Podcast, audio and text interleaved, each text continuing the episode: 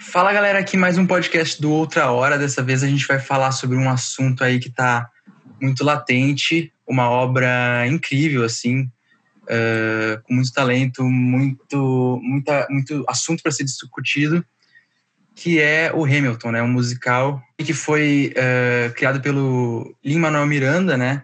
Lançado em 2014 off-Broadway e 2015 na Broadway. E a gente trouxe aqui vários fãs de Hamilton. Uh, a gente tem aqui o, o Eduardo. Fala um pouquinho aí sobre qual é a tua relação com Hamilton. Oi, pessoal. Meu nome é Eduardo, com H. Eu...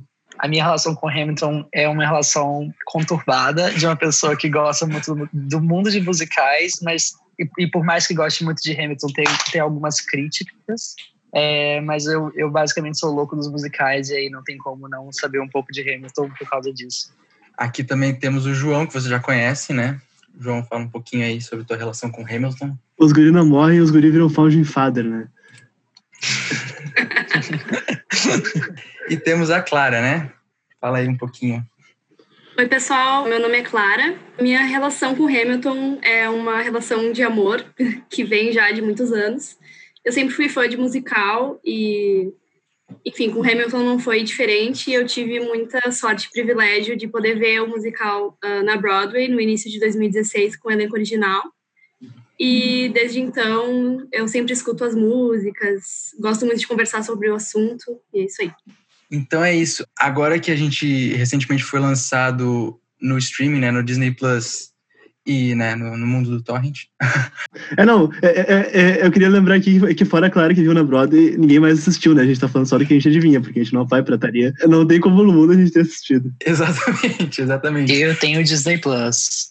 A gente viu o Bastardinho, Bastardinho Revolucionário, né? No YouTube. Ah, todo mundo, eu ia falar, todo mundo viu o Bastardinho Revolucionário, no mínimo. Né? Quem não viu não é fã de verdade. Exatamente. E agora a gente pode ver, né, em HD no Disney Plus, quem não mora no Brasil, né, para ver a, a baba do Jonathan Groff na nossa cara, né, sentir essas experiências mais reais, né. Que é certamente a parte, a melhor parte que você pode tomar do, do, do musical. Exatamente, é a melhor cena.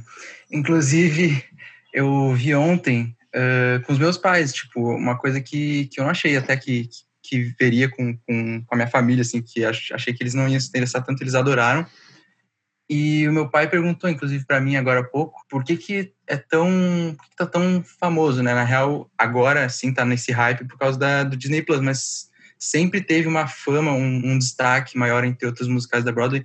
Tanto que eu não sou um fã de musicais, apesar de eu amar musicais, assim, não, não tem nada contra, mas eu não tô por dentro do mundo.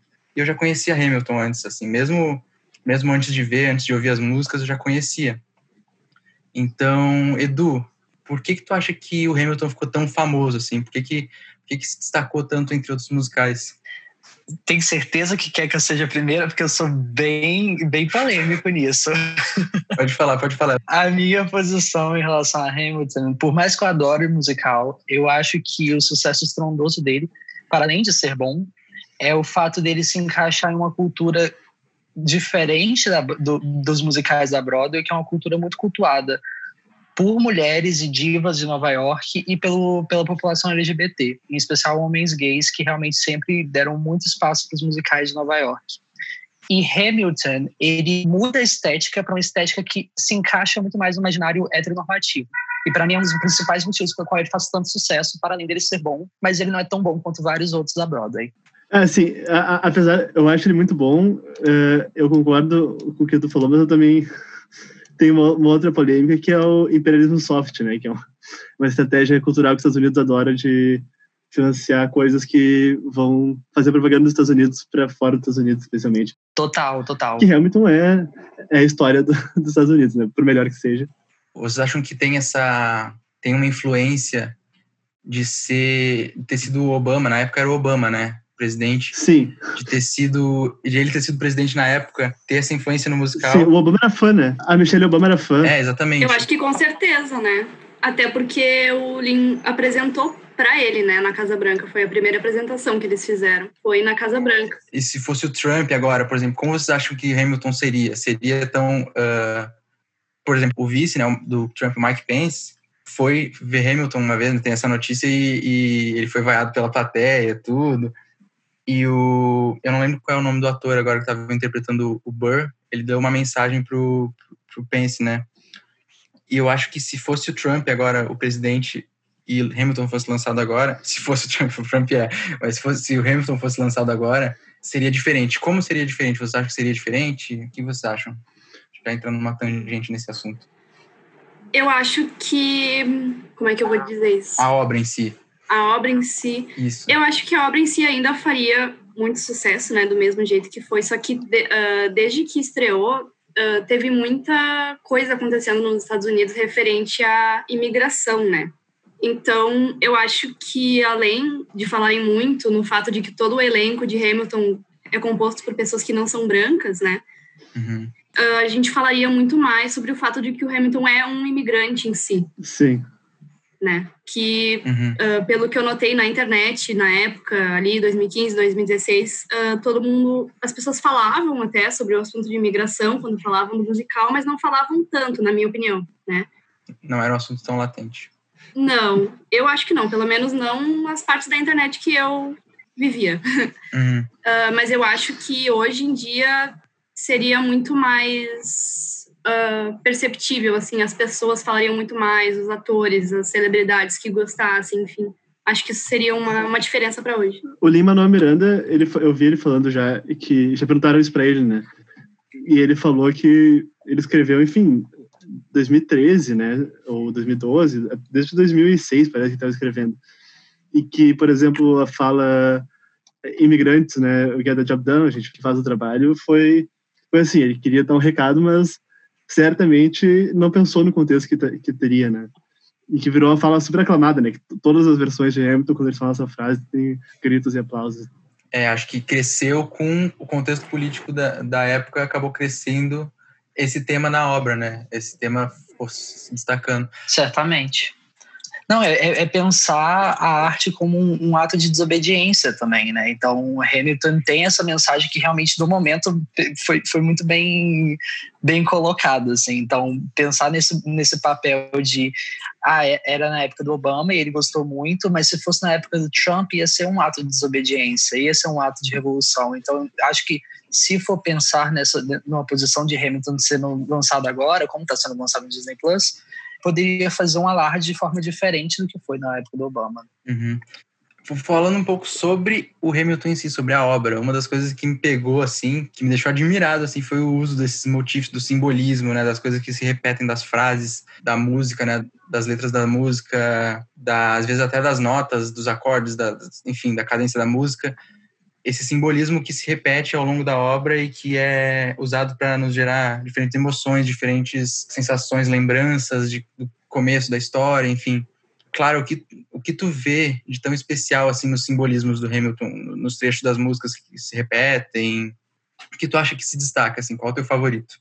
Eu acho que o que mais se destaca nas letras e na, no, nos, nos tons né, das músicas é que acaba que cada personagem acaba tendo a sua identidade musical dentro das letras, né? Então, quando a Angélica volta, né, ela volta algumas vezes na, mais para o fim do primeiro ato e durante o ato 2, e ela sempre canta assim, mais ou menos no ritmo de Satisfied, né? Ela uhum. sempre traz de volta o fato de que o Hamilton nunca vai ficar satisfeito com nada que ele tem, e que ele é muito ambicioso e sempre vai tentar ter mais do que ele tem, e ela sempre acaba cantando no tom daquela música maravilhosa, né? Que eu acho que não tem uma pessoa nesse mundo que não fica emocionada com, com Satisfied. Gotta help you satisfied.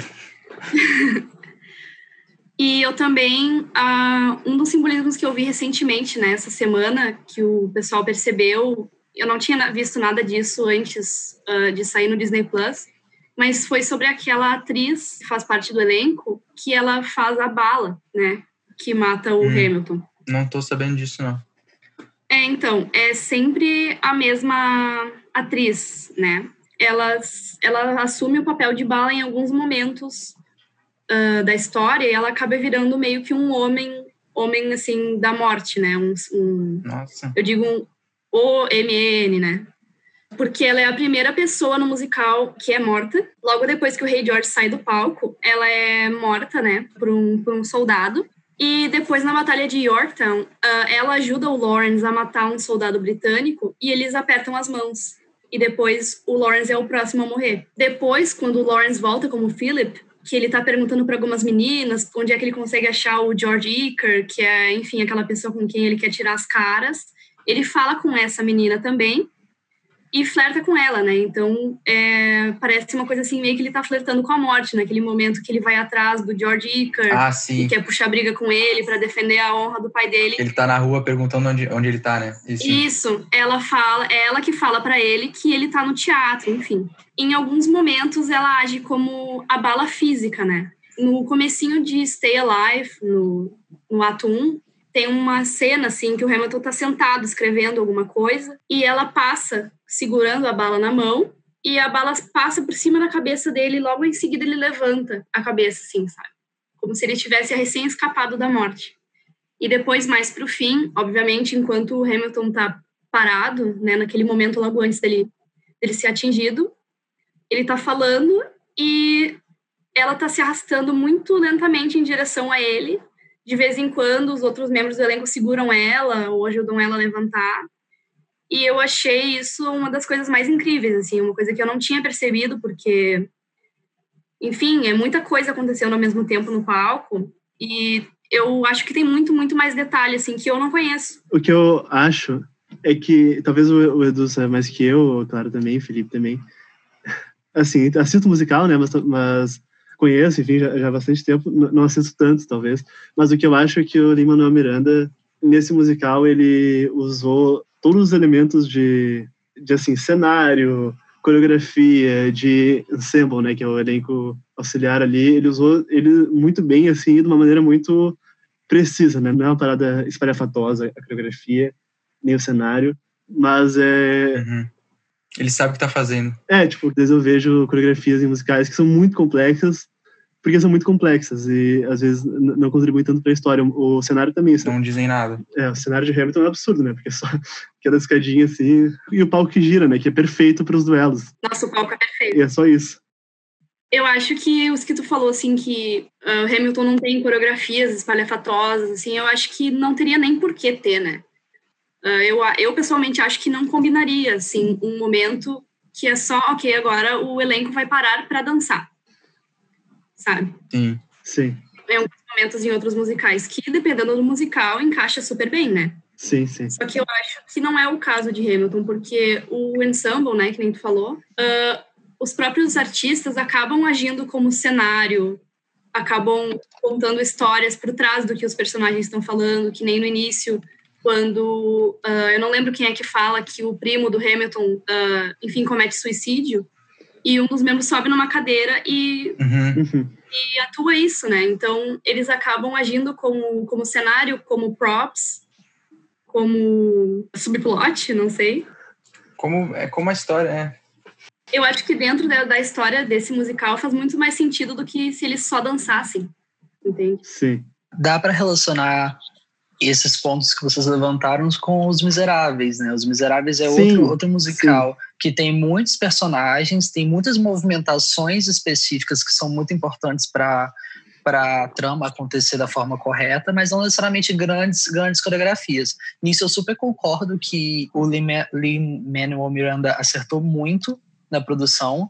É, eu só queria levantar uma coisinha em relação ao que a Clara falou, por mais que eu concorde que os personagens têm essa, essa identidade em relação às músicas, enfim, eu acho que me parece meio preguiçoso também em alguns momentos, porque o, o primeiro ato é perfeito para mim, assim, eu acho o primeiro ato perfeito pensa no segundo ato, ele todo é carregado por batidas que já saíram no primeiro ato e me parece preguiçoso. Por mais que seja um, uma técnica muito utilizada nos musicais em si, eu acho que ele repete demais. Então, o, o musical inteiro fica em cima de Alexander Hamilton, My Shot, Helpless, Satisfied. Story of Tonight. É, então, o Skylar Sisters, ele fica todo em cima disso. Ele não vai ele não abrange o maior número de, de possibilidades musicalmente, por mais que as músicas sejam incríveis. E aí você pega, por exemplo, é, o Kinky Boots, por exemplo, a Lola, que é a personagem principal, ela tem uma identidade musical muito, muito visível, mas as músicas são completamente diferentes. O Dear Van Hessen também tem disso. Então, eu, eu, eu entendo essa importância da identidade, mas eu acho uhum. meio preguiçoso nesse ponto. É uma linha, é que Miseráveis também é mais ou menos assim, essa tem os motivos muito claros das músicas e eles sempre voltam para os personagens. Já que tu comentou os Miseráveis, eu, eu, lembrei disso. É, eu, eu entendo o que tu quis dizer. Eu enxergo um pouquinho diferente essa coisa. Eu, eu vejo o ato 1 como muita. Como é que eu vou dizer? É perfeito, tá? Mas tem muita, muito setup, sabe? Eles preparam muita coisa para o que vai acontecer depois. Então, eles meio que fazem a base para o que vem depois. Não sei se faz sentido. Sim, sim. Eu acho que essa repetição uh, é uma coisa que me veio agora, tá? Eu não, eu não tenho base nenhuma para falar isso, é só uma ideia que me veio agora. O Hamilton é um musical sobre paralelo, né? É, é um musical sobre a história do, do Alexander Hamilton, como é um paralelo com a história de, de vários imigrantes, né? Milhares de imigrantes hoje nos Estados Unidos. Então, essa repetição pode ser uma coisa que tem a ver com a repetição da história em si, né? A história se repete, a história reacontece. Então, bom, talvez seja isso. Isso também. E, e também eles falam muito sobre, sobre a passagem do tempo, né? O tempo hum. é, uma, é um tema muito recorrente, tanto que eles têm uma entonação específica quando eles falam a palavra time. Sim. A Clara falou sobre alguns detalhes que ela percebeu, né, agora quando ela viu o, o ProShot HD, né? E eu vi umas entrevistas do pessoal que, que assistia, algumas celebridades até, e eles falam que eles assistiam oito, nove vezes, e eles percebiam coisas cada vez novas que eles assistiam, né? Tem muita coisa, tem muitos detalhes diferentes, né? Sim. E acho que essa, essa repetição de, de da pessoa querer ir lá e reassistir porque é muito bom, porque é muito agradável, né? Faz a pessoa ficar com cada vez mais curiosidade sobre esse período histórico, sobre, sobre essas pessoas, sobre essas personalidades.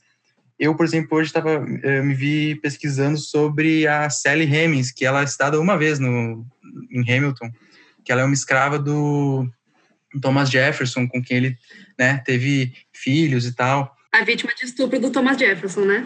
É, claramente, tipo, qualquer escrava que, que tenha filhos com o seu mestre sempre é estupro, tá? Só uma coisa para deixar clara. Mas, então, eu, vi, eu me vi pesquisando sobre isso. Uh, eu sei que muitas vezes no, no Hamilton, eles. É, aí tem essa crítica que eu sei que vai ter essa aqui, esse debate, mas sobre essa glorificação dos personagens, sobre falar muito sobre alguns, falar, uh, falar pouco sobre outras coisas, por exemplo, a questão da escravidão, principalmente, né?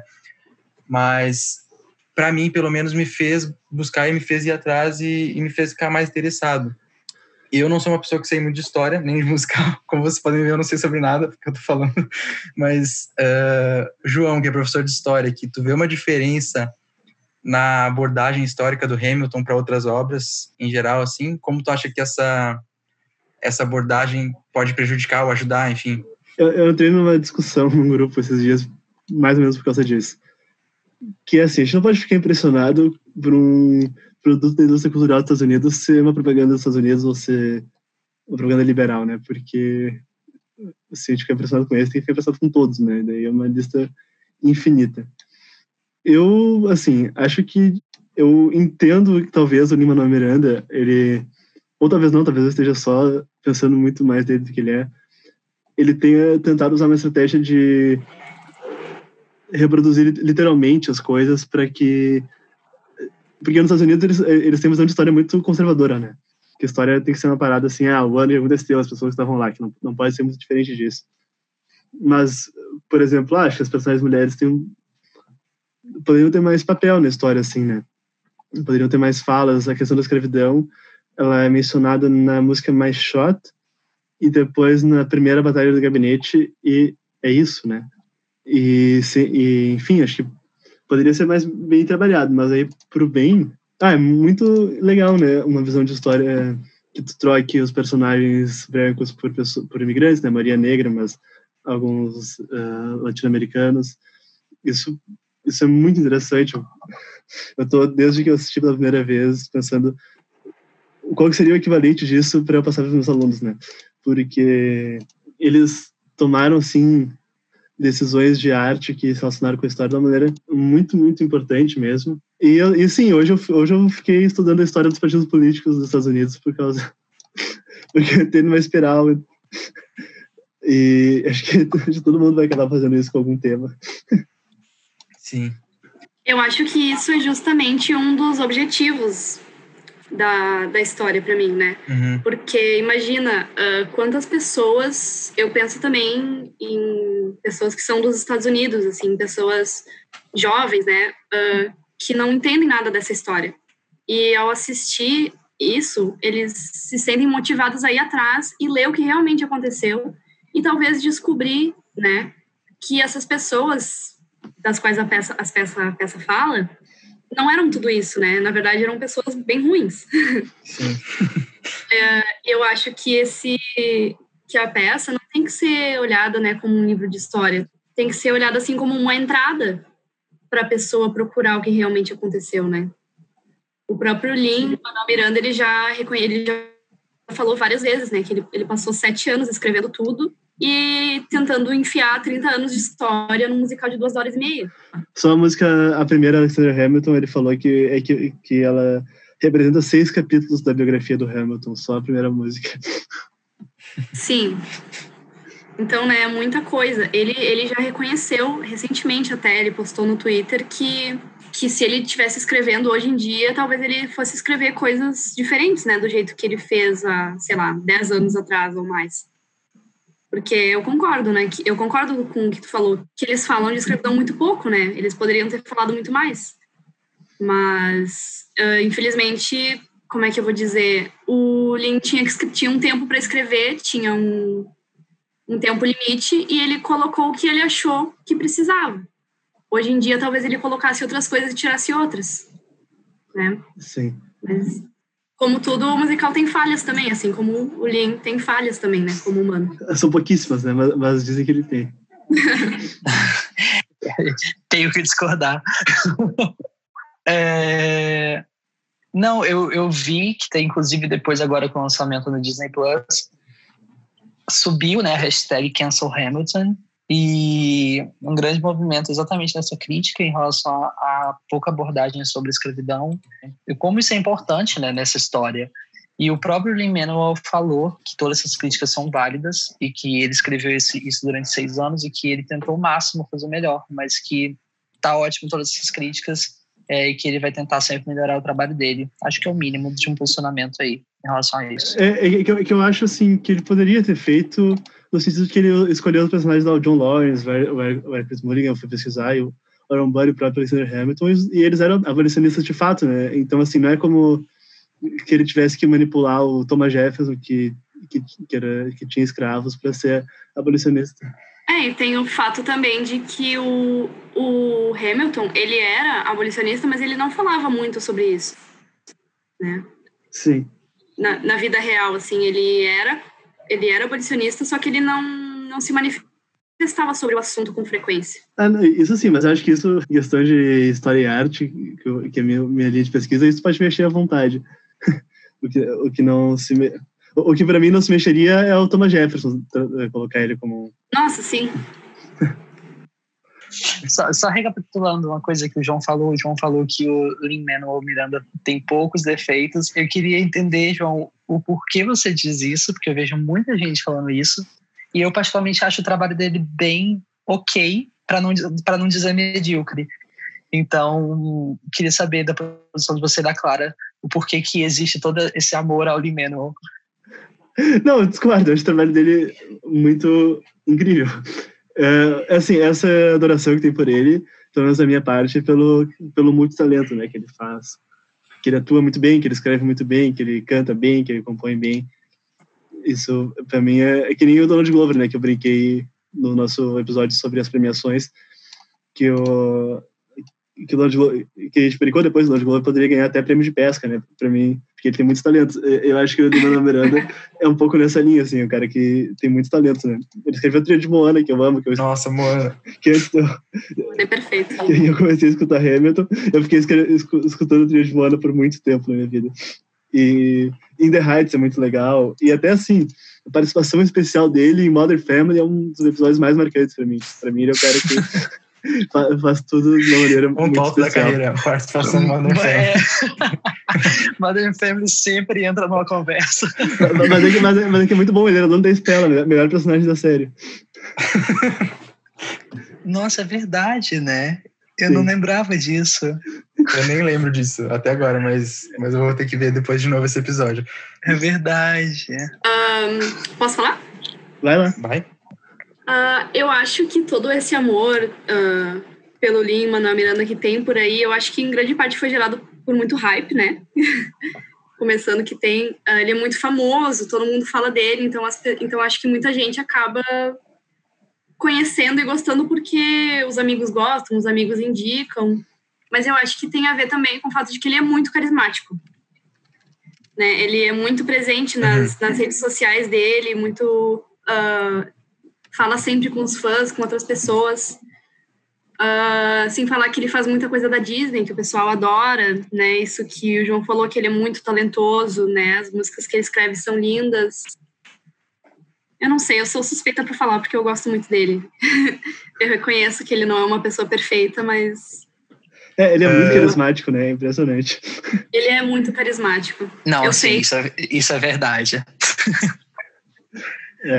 Isso é verdade. Ele é uma pessoa que tu quer ser amigo dele, sabe? É, é tu, tu Tem aquele, a- coisas. aquele episódio de Carpool Karaoke lá do James Corden com ele, Sim. que depois tem muita gente muito legal. Acho que ele, Inclusive ali- tem o cara do Modern Family, não tem? Isso, o Ele- Jesse é, Tyler Ferguson. Isso. Muito bom. Eu, eu, eu pergunto isso porque eu vi, eu, eu concordo com a Clara que eu acho que tem muito de hype, e eu também super concordo que ele é muito carismático. Eu não tô falando que eu, que eu odeio ele, mas como um grande, um grande admirador de musicais, assim, eu cresci com, com um público que adorava o Andrew Lloyd, sabe? Que, que escreveu. Fantasma da Ópera, Cats, Evita, é, Jesus. Superstar, School não- of Rock. Então, Isso, eles- é um gênio, sabe? E aí do nada surge. então mas, aí, mas aí é que tá. Eu acho que tem essa questão. Eu não conheço Andrew Lloyd, entendeu? Mas você conhece o trabalho dele. Exatamente, mas talvez tenha a ver o que tu falou com, com ser relacionado a um público mais, né, mais heterossexual, enfim, que tá mais menos ligado aos musicais, que seja mais que chegue mais em mim, um público como eu, entendeu? E, e talvez por isso as pessoas, né, deem tanto amor ao Lin-Manuel Miranda, porque ele é mais conhecido. Se as pessoas conhecessem, tipo, eu talvez eu conheça o trabalho do, do Andrew Lloyd, mas eu não conhecesse ele em si, entendeu? E aí se eu conhecesse, talvez eu... Não é nada carismático. Não, isso realmente Ele não, fez é. Car- Carpool Karaoke? não, não fez. O cara escreveu Cats. É. Escreveu Cats, que certamente é a coisa mais sem graça que ele escreveu. Mas De acordo com a Breakable Kimmy Schmidt, ninguém escreveu Cats, né? Na verdade, é só as pessoas vão no palco e fazem o que querem. Tu não acha que, que, que o Andrew Lloyd Webber ou o Stephen Sondheim, eles não, às vezes, não representam assim, uma Broadway antiga, que talvez... Porque, assim, Cinderela, Escola de Rock, são os últimos do Andrew Lloyd Webber, eu... Ah, assim, não é Evita, não é Fantasma da Ópera, é bem, é bem estranho, assim, um cara que é tão talentoso. E eu acho que o Lin-Manuel Miranda teve um pouco disso, assim, de ser um... É, Mas contemporâneo, é, eu, eu acho que é muito pragmático a abertura da- do Tony de 2012 ou 2011 ou 2010 com o Neil Patrick Harris, que é a Broadway não é mais para gays, né? Que é essa, esse é o tema da abertura. Ah, eu lembro. Ele fala, it's not just for gays anymore. É, e eu, eu acho que bem na época que, eu, que tava tendo. Depois que tinha saído de Catarse in the Heights, né? Que tinha sido. que tinha ganhado Tony do Lin-Manuel Miranda. Eu, eu acho que é um momento de mudança também na, na Broadway. Não sei se isso é assunto para esse podcast ou se a gente tá viajando, né? Mas, eu, eu entendo isso, e eu acho que novamente cai naquilo que eu, falo, que eu falei de Hamilton entrar muito nessa de uma, de uma imagem mais heteronormativa. Mas se você pensar em novos musicais, de uma nova Broadway que foge do Andrew Lloyd, porque realmente Cinderela e School of Rock são ok. Tem o, o Steven Levinson, que escreveu o, o genial de Evan Hansen. E tem, inclusive, a, a Cyndi Lauper, que escreveu e redigiu e fez tudo de Kinky Boots, que também é outro musical genial. Então, assim, eu, eu, eu acho que realmente cabe nisso, principalmente da, da parte da imagem da, da heteronormatividade em volta do Lin-Manuel. entendi. Inclusive, inclusive o Dear Evan Hansen é um musical que eu, né, fora do mundo dos musicais, ouvi falar. E a Cyndi Lauper eu ouvi falar também, né? Mas eu acho que talvez... Eu não sei se tem a ver com Hamilton, se tem a ver com outra coisa, aí vocês que vão poder me falar. Agora tá abrindo uma porta para os musicais da Broadway serem um pouquinho mais conhecidos. Eu não sei se isso já tem acontecido há um tempo já ou não, mas para mim é novo, assim. Apesar de conhecer alguns nomes, não era uma coisa que me saltava, era uma coisa muito distante, sabe? É uma coisa, tipo, tá em Nova York, vai ficar lá, sabe? Não vai vir até aqui. É, eu acho que a questão dos musicais estar tá crescendo para fora de Nova York, para mim, tem muito a ver com o fato da Broadway ter virado um lugar que tem muita adaptação, né? Ou de elementos da cultura pop, tipo o filme Escola de Rock, Legalmente Loira, Meninas Malvadas, Beetlejuice. King Kong. Grease, não tem musical do Grease também? Tem, né? Tem, teve até, teve até musical do Homem-Aranha, gente. Eu é, assisti. É, sim, foi uma merda. Bob Esponja, Bob Esponja. É, não tem do Shrek, não tem do Shrek? Tem do tem. Rei, Rei Leão. Assim, infinitos. Frozen. Tem musical do Shrek. A gente, a gente vai, a gente vai na Disney é falando. Não, eu, eu, acho que todos podem ser juntos, mas é, mas é demais demais. Vou, vou falar uma assim, na minha percepção, uma das coisas que me aproximou a Hamilton, que assim, se não tivesse isso, eu talvez continuaria a achar incrível do mesmo jeito, mas uma das coisas que me aproximou foi as referências ao hip hop, né? Então tem lá Big, tem o tem até aquela música uma das músicas que foi um marco no, na história do hip hop, que é o The Message, né, que ele fala It's like a jungle sometimes, it makes me wonder how I keep from going. Que tem no Hamilton uma parte que eles que eles fazem literalmente tipo a, o mesmo ritmo assim.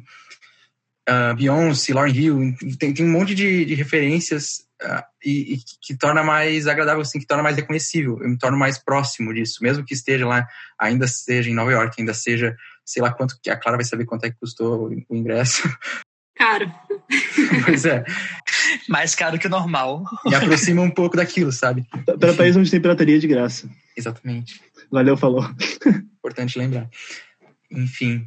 É, eu, eu compartilhei contigo aí essa teto que o Lima Miranda, na trilha, ele homenageou muitos gêneros, né, que são relacionados à cultura negra nos Estados Unidos, né. Uhum. É, eu, eu, eu tenho alguns até para comentar, eu acho o Adam Miss, né, que é a primeira música do segundo lado, que é do Thomas Jefferson, é, é rock and roll, né, que é um gênero que vem lá do Chuck Berry e que depois foi, enfim, foi uhum. destruído para virar uma música de redneck, mas tem uma origem negra, né. tem, né? tem The Reynolds Pamphlet, que parece trap, assim, né, eu, eu não entendo nada de trap, eu mandei para um amigo meu que entende o próprio, mais. O próprio música do, do Rei, né, do Jonathan Groff, que é para parecer uma música né, britânica dos Beatles, Sim. assim diferenciado do resto das músicas né, de hip hop, de rap que tem no. É, é, eu achei, a primeira vez que eu vi, eu fiquei assim, ó, que, queixo no, no térreo do meu prédio, eu moro no andar, que é transformar as, as discussões políticas em batalhas de rap. Para mim, isso aí é, foi inacreditável. Foi assim. Foi muito Deus. genial isso. É que nem aquele canal que tinha no YouTube, né? Epic Rap Battles. Exato. Nem sei, exato. nem sei se ainda tem. Mas, é, eu acho eu que acho é uma coisa. Que... Fala, fala. Não, eu ia dizer que eu acho que isso é um dos motivos pelo qual uh, Hamilton ficou tão famoso, assim, né? Porque a Broadway, em geral, é um espaço muito branco. Sim. Né? Uhum. Tem, tem pouquíssimas peças, assim, recentes. É, é Alder McDonald e seus brancos, né? É, que tem, assim, produtores que ganharam uh, prêmios, vendo, assim, muito pelas, pelas premiações. O pessoal fala muito de Oscars So White, só que os Tonys também não são muito melhores né? Uhum. Uh, produtores, atores, enfim. Uh, no ano que o Hamilton levou todos os prêmios foi um ano extremamente diferente, né? Mas as peças que fazem mais sucesso é muito difícil uh, os personagens serem não brancos, né? Uhum. Sem ser um personagem assim, não sei, de, comic relief ou sidekick, sabe? Sim.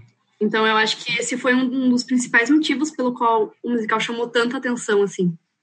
E, e, só, só reafirmando algo que o João e o Felipe falaram também, agora, claro, é, isso realmente, é, o Hamilton tem essa glória, não só por colocar personagens relevantes é, com atores negros e personagens negros, mas de colocar a cultura do hip hop e culturas é, americana, uma cultura americana negra, uhum. coisa que outros musicais que são protagonizados e produzidos por por pessoas negras, no caso, um dos maiores que, que me vem à cabeça agora é a Cor Púrpura, ele não teve esse nível de, de atratividade quanto é chamar para um, uma cultura é, americana negra, quanto outros que são somente somente não, né, obviamente, mas que são produzidos e, e atuados por pessoas negras, mas que continuam num, num, espaço pop e ainda muito embranquecido. Uhum. É uma a cultura uh, negra junto, misturada, mist, entranhada ali na história, né? Uma coisa que você não pode uh, separar, né?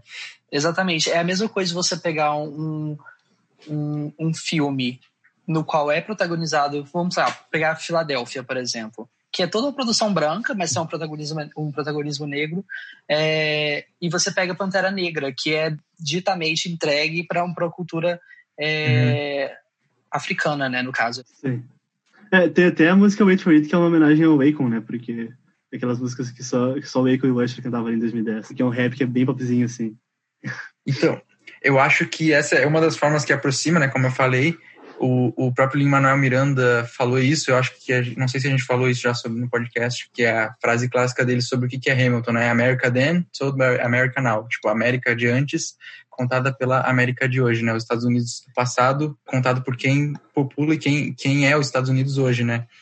Eu acho que uma das músicas, uma, um dos temas, na verdade, é mais um tema do Hamilton do que uma música só, que é Who Lives, Who Dies, Who Tells Your Story, eu acho que ela abre para interpretação também como uma mensagem tipo meta, né, sobre quem de fato está contando a história agora do Hamilton, quem de fato está contando a história agora dos founding fathers, né, que são eles, porque o David Diggs falou numa entrevista, né, por exemplo, que ele anda na rua e as pessoas reconhecem ele como Thomas Jefferson. Então, tipo, as pessoas estão começando a conhecer a história, muitas pessoas estão começando a conhecer essa, essa história mais a fundo através dos olhos deles. E eu acho que isso é muito importante para abrir uma porta para botar a mão na, nas mãos dos, dos, imigrantes, dos negros, dos latinos, asiáticos, né? Que nem a, a Filipa Su, que faz a Eliza.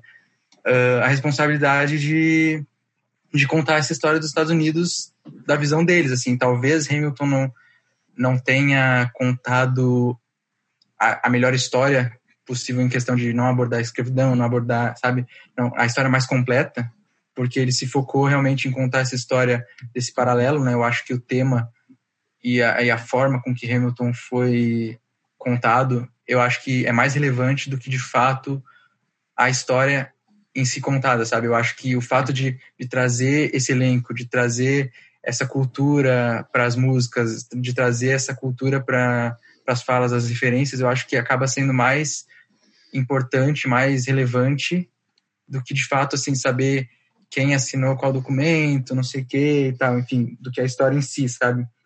Isso me lembrou outra coisa. Diga.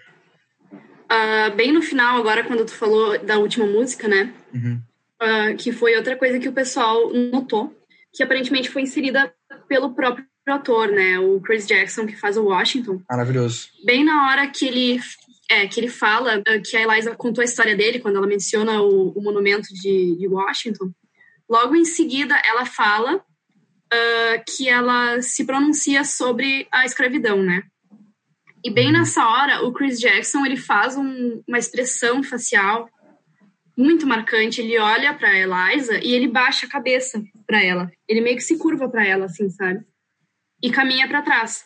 E eu li umas interpretações disso na internet, de que isso foi inserido pelo próprio Chris Jackson para reconhecer uh, o fato de que o, Washington em si não falou sobre não escravidão quando uhum. ele era vivo. Sim. E tinha escravos, inclusive, né? Mas, obviamente, o, é algo que o, que o Chris Jackson acha que é importante Sim. e valoriza, e ele reconhece que o personagem que ele está interpretando não pensava desse jeito. Sim. E foi o jeito que ele achou de inserir isso na peça de algum jeito. E eu achei isso muito, muito bom. Que elenco, né? O Chris Jackson, é, ele, ele já fez... O Chris Jackson é um baita, cara. É, é, ele tinha feito In The Heights já, né? Ele era o único que já tinha trabalhado com o Ele é perfeito em The Heights. E ele é inacreditável, assim. E eu acho o elenco desse, dessa peça, assim, o elenco original, né? Especialmente, tem uns, tem uns aí que eu já vi que eu não gosto. Que ele é tão, assim, são... Todos são tão carismáticos, né? Uhum. Posso falar por experiência própria que são todos muito simpáticos. É, o, o, o Leslie David Jr. lá, que é o, que é o Aaron Burr, ele é muito carismático. Eu já vi várias vezes essa dúvida, né? Se o Aaron Burr foi escrito para ser um vilão ou não, eu acho que não. Mas eu acho que mesmo que tivesse sido, talvez tenha sido, o, o Leslie David Jr. é tão carismático que não tem como ele ser um vilão, né? Porque... É perigoso, né? Eles serem tão carismáticos é. interpretando esses papéis. O David Diz, né? Fazendo Thomas Jefferson é... Exato. Ele é, ele é muito perfeito, assim, não tem como não gostar. É. Sim, e, e que, que momento, né? O, o David Diggs, um homem negro interpretando o Thomas Jefferson, que tinha muitos e muitos, muitos escravos, Sim. levando uma comida de rabo pelo Hamilton ao vivaço por ser uma escravista, né? Eu acho, eu acho isso sensacional. Mesmo é sendo uma das poucas, mesmo sendo, mesmo sendo uma das poucas menções da escravidão no musical, eu acho que deveria ter mais. Eu acho aquele momento sensacional. Sim. Aquela, aquela comida de rabo que ele dá nele, eu acho perfeito. E, e, o John Madison também tinha escravos de George Washington. Era toda aquela galera na volta, né? Mas por isso que eu acho tão. tão bom assim. Eles conseguiram interpretar esses personagens. Eu não sou uma pessoa negra, mas eu já fui ator. Eu tentei ser ator, no caso. E, e eu entendo, assim, que certamente para eles. Foi ator. É. Que certamente para eles foi muito difícil, pra, como pessoas negras, interpretar esses personagens que tinham. que, que possuíam seres humanos escravizados, né? E que é exatamente isso e interpretar com, com uma complexidade, com uma profundidade, né? Os personagens não são personagens né? Uh, Paródia. São né? personagens com falhas, né? São personagens com falhas, com, com qualidades também. É, não, são personagens com, com uh, conflitos dentro de si, com, com dúvidas, com questões, o Burr, o Burr principalmente, né? Uh, enfim, eu acho muito bom. E vamos, vamos, vamos combinar quem é que eu, pelo menos, não conhecia nada sobre o Aaron Burr antes de, de ver Hamilton, eu né? E o menos. Leslie Odom Jr. ele trouxe uma ele trouxe uma profundidade incrível pro personagem, assim, sabe? É, eu não conhecia sobre nenhum, acho que nem acho que o Thomas Jefferson um pouquinho mais, que ele é um nome mais engraçado, sei lá. pra, pra, mim, todos foram grandes surpresas. Ah, tá, claro que todo mundo sabe quem é o George Washington. Mas. Sim. Mas, assim. A caracterização, né? Uhum a personalidade deles, né? Que é aquilo que a gente já falou, que é humanizar as pessoas, ver que elas não eram perfeitas. Enfim, conhecer um pouco mais elas, né? Elas de verdade. Eu acho que o, eu acho que o ato de colocar esse elenco atua como uma age como uma, uma forma de, de apontar assim para qual caminho que quando as pessoas que tiverem curiosidade sobre saber sobre história, para onde elas devem também olhar, entendeu? Porque tu vai assistir Hamilton, quem vai assistir Hamilton. Isso até é uma pergunta que eu, que eu queria eh, saber de vocês, perguntar para vocês. Para quem vocês acham que Hamilton foi feito? Para pode ser para os dois, tá? Aí a resposta é de vocês. Para esses brancos, população, né, majoritariamente branca que vai na Broadway, que vai assistir musicais, que consegue pagar, ou para esses imigrantes negros, latinos uh, se sentirem mais empoderados? Assim, o que, que, vocês acham? Eu acho que é para os imigrantes. Eu, porque ele começou. Eu acho na, que é para os dois. Porque ele começou no Off-Broadway. ele já tinha Tony, ele era amigo da Michelle, da Michelle Obama. Ele podia ter começado na Broadway se ele quisesse, eu acho, né? Essa é uma impressão pessoal. Uhum, não sei. Aí é com vocês. E por ele ter começado no Off-Broadway, me parece que ele, que ele queria atingir um, um outro público. Eu acho que para mim funciona para os dois lados, principalmente para os imigrantes, né? Porque apesar do, dos problemas que tem, a representação que Hamilton trouxe para os palcos da Broadway é muito grande. Né? Um, é, pouquíssimas peças tinham feito qualquer coisa que talvez chegasse perto disso antes. Só que também, como é que eu vou dizer isso? A, o público da Broadway, o público regular, são pessoas que têm dinheiro. Tá? Tem muito turista que vai assistir uh, musical na Broadway quando visita Nova York, enfim. Só que o, uhum. as pessoas que frequentam com regularidade são pessoas brancas, uh, são pessoas que têm dinheiro. Enfim, a Broadway não é nada acessível, na minha opinião. E Hamilton né? menos ainda, né? Sim, Hamilton é muito, muito caro, né? Isso, isso para mim é uma das falhas, né, do, do Lin-Manuel Miranda, que ele uh, que essa, esse musical talvez tivesse o objetivo de, de ser mais acessível para as pessoas, mas na verdade não é, porque quem é que consegue pagar o ingresso? É muito caro. Isso força, sim, esse, justamente esse público uh, branco, rico, agora vai sentar no teatro e vai ver sim. Exatamente, exatamente. Uma peça que não tem ninguém branco em cima do palco, com exceção do Rei George. Babão. Que se baba todo, né? É, eu acho que é isso, tipo, uh, eles não só usam hip hop e as minorias para atrair pessoas para ouvir sobre, falar sobre a história. Eu acho que muito mais eles usam a história que é uma história glorificada nos Estados Unidos, isso a gente sabe, né? A gente que assiste filme sabe que uh, assiste filme, lê, enfim, sabe que a história dos Estados Unidos, dos, dos, dos pais fundadores, do George Washington, é tudo endeusada, glorificada, uh, 4 de julho, não sei o quê, enfim. Eles usam essa história também para atrair pessoas para que, que vão ter que sentar lá e ouvir falar sobre minorias, sobre hip hop, sobre essa história dos imigrantes claro que eles é tipo meio que um cavalo de Troia, assim, sabe? De, de tu tá lá esperando ouvir uma coisa e ao mesmo tempo tá sendo contadas duas histórias diferentes e tu é obrigado a ouvir essa outra história, essa outra história que é a menos contada, que é a menos falada, que é uma história que, por exemplo, o, o Lin-Manuel Miranda ele fez isso no In The Heights, né? Eu não, eu não vi In The Heights inteiro ainda, mas eu sei que é sobre comunidade mais latina, né? Vai, vai ter o filme, inclusive. Uh, mas eu acho que traz muito, além da representatividade, traz essa tipo esse paralelo da com a história que acontece hoje e força as pessoas a ouvirem falar sobre essa história, né?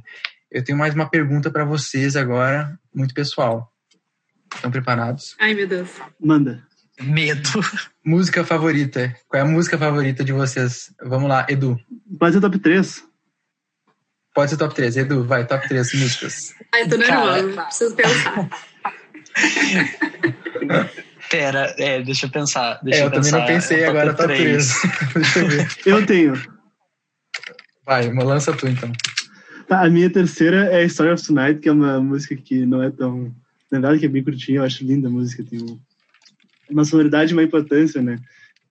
Que são os, os quatro atores negros ali abraçados, cantando, enfim.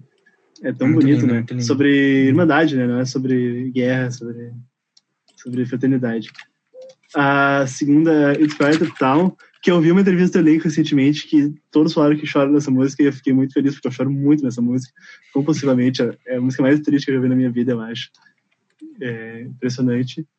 E a primeira pra mim é Alexander Hamilton. É uma música que eu já vi, eu, pra mim sempre foi a, a Orconcourt mas eu vi já gente que diz que, que não coloca assim entre as, entre as primeiras, para mim é a favorita, porque eu falei, né? Que ele resume seis capítulos do livro, que tem muita informação, tu conhece todos os personagens ali. E. Enfim, para mim é uma música linda, assim, muito, muito bem feita. Vai, Clara. Meu top 3 Hum, deixa eu pensar. Em terceiro lugar, para mim, é Satisfied. Para mim, a parte que mais me marcou é a parte do Rewind. Para mim, tanto como letra quanto como performance no palco, é uma das minhas favoritas, porque a parte que, enfim, rebobina a história e eles fazem toda a coreografia ao contrário, para mim, gente, quando eu vi aquilo ao vivo, eu quase caí no chão. Eu, eu sou bailarina, tá, gente? Eu, eu danço, então quando eu vi aquilo, sei lá, me deu uma coisa. Doeu. E tanto por causa da performance quanto por causa da música, que a música eu acho muito, muito triste. Temos muitos artistas aqui hoje, né? eu já vi perguntarem para alguém do elenco, não lembro quem agora, uh, sobre, enfim, sobre os ensaios, como é que foi. Daí falou, ah, foi muito difícil fazer Helpless, a gente trabalhou um monte, estava super cansado. E daí o diretor perguntou, agora pode fazer o contrário para Satisfied?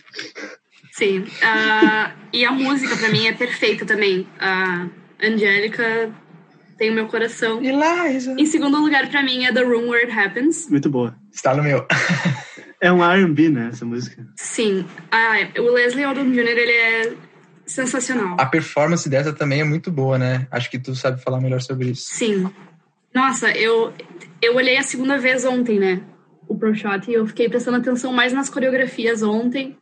E eu fiquei pensando que eu não teria fôlego para fazer isso, porque o palco tem poucos momentos que o palco para, assim, e é só os atores ou atrizes cantando, né? Porque a Ensemble se mexe muito, eles dançam muito. Uhum. Uh, e em primeiro lugar, eu acho que não é a melhor música do, do musical, mas é a minha favorita, é Non-Stop, que é o fim do, do primeiro ato. Ah, muito boa. Boa música. Muito boa. Eu adoro essa música, não tá no meu top 3, mas Eu acho que essa música, deixa eu ver. É essa música que no final junta todos os simbolismos. Exatamente. Uhum. History has its É muito Sim. boa nessa parte. É, Nossa, eu gosto muito disso. enfim. Esse é o meu top 3. Satisfied, The Rumor Happens e Non-Stop. É, é redundante falar boa música pra todas as músicas, né? Porque as 36 músicas pra mim são boas. Exato. Edu, vai lá, Edu. Tá, em terceiro lugar, eu coloco What Comes Next. Eu adoro You Be Back, mas eu amo What Comes Next. Eu acho perfeita. Mesmo sendo menorzinha, ele, pra mim, só a parte que ele fala When your people say they hate you, don't come, back, don't, don't come crawling back to me. Eu acho assim. Eu acho tudo, assim. Eu, eu, eu adoro Jonathan Groff, eu sou muito fã dele. Como é bom, né? Não é à toa que ele, que ele, foi, no- que ele foi indicado ao Tony por ter ficado no palco por um total de 10 minutos, né? Ele- Sim. Ele ganha, ele ganha ali ó, a plateia inteira, né? Tipo, Sim. parados, tipo, É. sem fazer quase nenhuma expressão, só mexendo o ombro às vezes. É muito incrível. E, e ali é muita doação, né? Porque ele é, enfim, bem estrelinha da Brother já, né? E ele conquista ali pela, por ser ele ali. Pela zoeira. Vai lá. Segundo lugar. Em segundo lugar, eu coloco Satisfy. Também não só porque é uma música é uma música incrível e a Angélica seja incrível, mas para mim uma das partes mais incríveis de todo de todo musical é a relação da Angélica com a Eliza. Eu acho muito complexo, eu acho muito bonito de se ver e todo o amor né, dessas duas mulheres pelo, pelo, pelo Hamilton eu acho muito incrível e também pelo Rewind, que realmente assim é, é- é excepcional. Então, não não originalmente, mas discordando um pouco com o que Claro falou, o meu primeiro lugar é Non-Stop. Eu discordo com ela porque eu acho realmente a melhor música do musical. Eu acho a, a construção mais complexa. Eu acho o auge de todo o musical para mim é em Non-Stop. Eu acho que eles conseguem fazer uma construção não só da, da relevância histórica que é aquele momento que eles estão falando, para a história dos Estados Unidos, obviamente, é, mas a junção de músicas que realmente são incríveis no primeiro ato. E é, isso volta na minha crítica do que eu falo que o segundo ato me parece a mesma coisa o tempo todo. É, então, para mim, o primeiro ato se encerra e para mim o Hamilton é incrível por causa do primeiro ato é, de forma excepcional quando a gente coloca num stop que assim não importa o momento que eu escutar eu vou sempre me arrepiar Sim, com certeza é a que eu mais escuto, eu acho. E eu acho que o primeiro ato é, é, é o melhor pra mim também. Eu vou contar a, mi- a meu top, top 3 agora. Em terceiro lugar, uma que já foi falada aqui, que é The Room Where It Happens. Eu acho uma das melhores performances também. Eu acho o ritmo da música em si muito bom. Uh, segundo lugar, Alexander Hamilton. Eu acho que se não fosse Alexander Hamilton, eu não teria sido atraído pelo musical tanto quanto eu fui. Assim, ouvi a primeira música direto e, e, e sentia que aquela entender a história dele através do, do hip hop, através de tipo rimas inteligentes e, e, e, várias pessoas cantando. Enfim, eu acho que resume todo toda a história muito bem e, e, e traz uma sensação de, de, uma história épica que está prestes a ser contada, que a gente está prestes a ouvir. E o finalzinho dessa música que, né, eu, ah, eu lutei com ele, eu morri por ele, eu confiei nele, que, que tem aquela, aquelas, aqueles paralelos, né, que os atores que interpretam diferentes personagens, eles falam uma coisa, mas que essa coisa simboliza para os dois personagens que eles interpretam, né, eu acho que isso é muito legal, Sim. por exemplo, o, o, Lawrence e o Philip, que os dois é tipo, I died for him, enfim. E, e é legal porque a primeira música, né, a, a, a, gente não sabe que eles vão ser outros personagens depois, supostamente. Exato. Claro. E o, o que o o que o Madison, uh, o Hercules Mulligan e o Lafayette e o Jefferson falam tem um duplo sentido, né? Porque eles falam uh, we fought with him. Então Sim. isso pode ser interpretado tanto como nós lutamos com ele, seria o caso de que no primeiro ato eles lutaram com Hamilton na guerra, uhum. e de que no segundo ato eles falaram nós brigamos com ele. Sim. Né? We fought with him. Então eu acho. É que eu também, além de bailarina, eu sou letrista, né, gente? Ai, gente. Hoje o podcast tá, tá artista, eu tô me sentindo Eu envergonhado. quero falar os meus dons. Eu, eu sou obcecada por linguagem, então quando eu percebi isso, eu fiquei muito maravilhada, porque é, é um jogo de palavras incrível, assim, que são coisas que às vezes tu não percebe na prim- quando tu escuta pela primeira vez, mas depois da trigésima vez escutando, tu, tu entende, assim. E eu não me, não me canso de achar coisas novas que eu ainda não entendi e não captei. Sim. E a minha primeira, como o João sabe, é a mais chata. É, assim, uma das coisas que a, que a Clara falou agora, de, de sempre pegar novos significados, né? Eu tô sempre ouvindo a música e indo no Genius, né? Pra ver a letra da música, as anotações que tem sobre a música.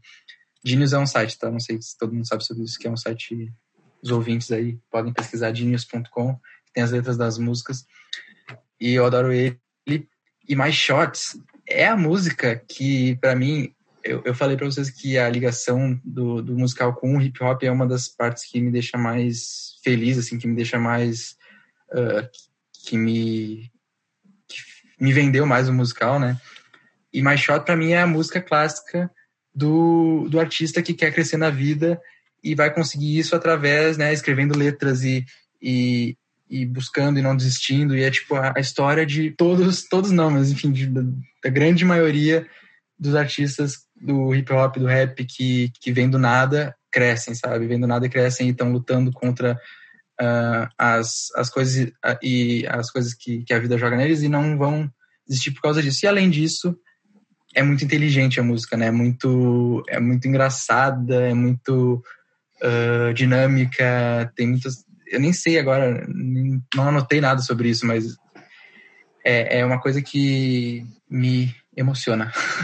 Eu acho que também é a música que o, que o Lin-Manuel Miranda passou mais tempo escrevendo. Eu acho que ele levou um ano para escrever essa música, pelo que ele comentou. Ah, outra coisa que eu tenho que falar sobre ela, que não pode deixar, é que ela é a história do, do Hamilton, né? A história, a My Shot é o, como ele morre, né?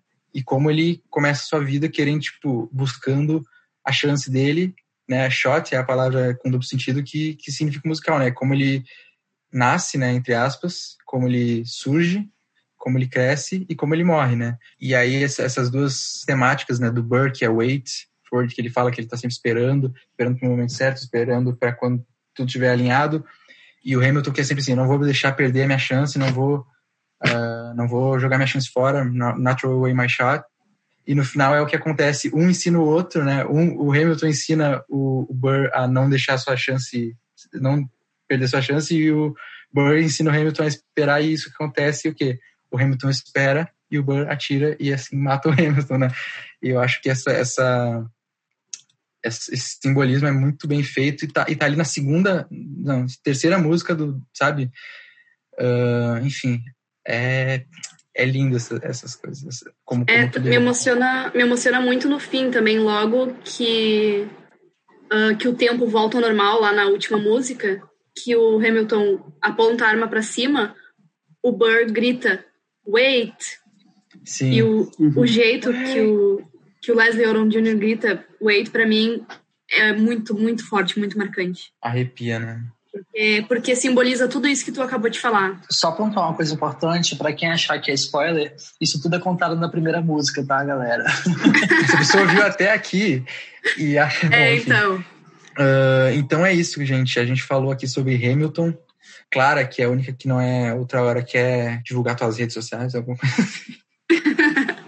Me sigam no Instagram, gente. É Clara Araújo. ah, depois do série tem dois As. Então é Clara Araújo. Gostei muito de participar desse podcast. Se quiserem me chamar de novo, vou ficar muito feliz em participar. Clara, e a gente gostou muito de participar contigo, que teve muita coisa positiva aqui. Muito obrigado. E sigam a gente nas redes sociais, aqui do, no Instagram, no Facebook e no Twitter. Sigam o nosso podcast no Spotify, que a gente está sempre atualizando agora semanalmente. E é isso, gente. Alguma mensagem final aí? Edu, João, Clara? Valorizem Hamilton, mas valorizem todos os outros musicais também. Hamilton não é o único e vocês perdem muito com não vendo outros. Boa, boa. Eu acho que a minha mensagem é não encarar Hamilton como um livro de história 100% verídico, mas ir atrás da, do, das coisas que aconteceram, se te interessa. A, a minha última, então, é Valorize o Lima Manuel Miranda. Reizinho. Vou pensar no seu caso. e é isso, gente. Falou, até mais, até o próximo podcast do Outra Hora. Tchau, tchau. Tchau. Tchau. Tchau.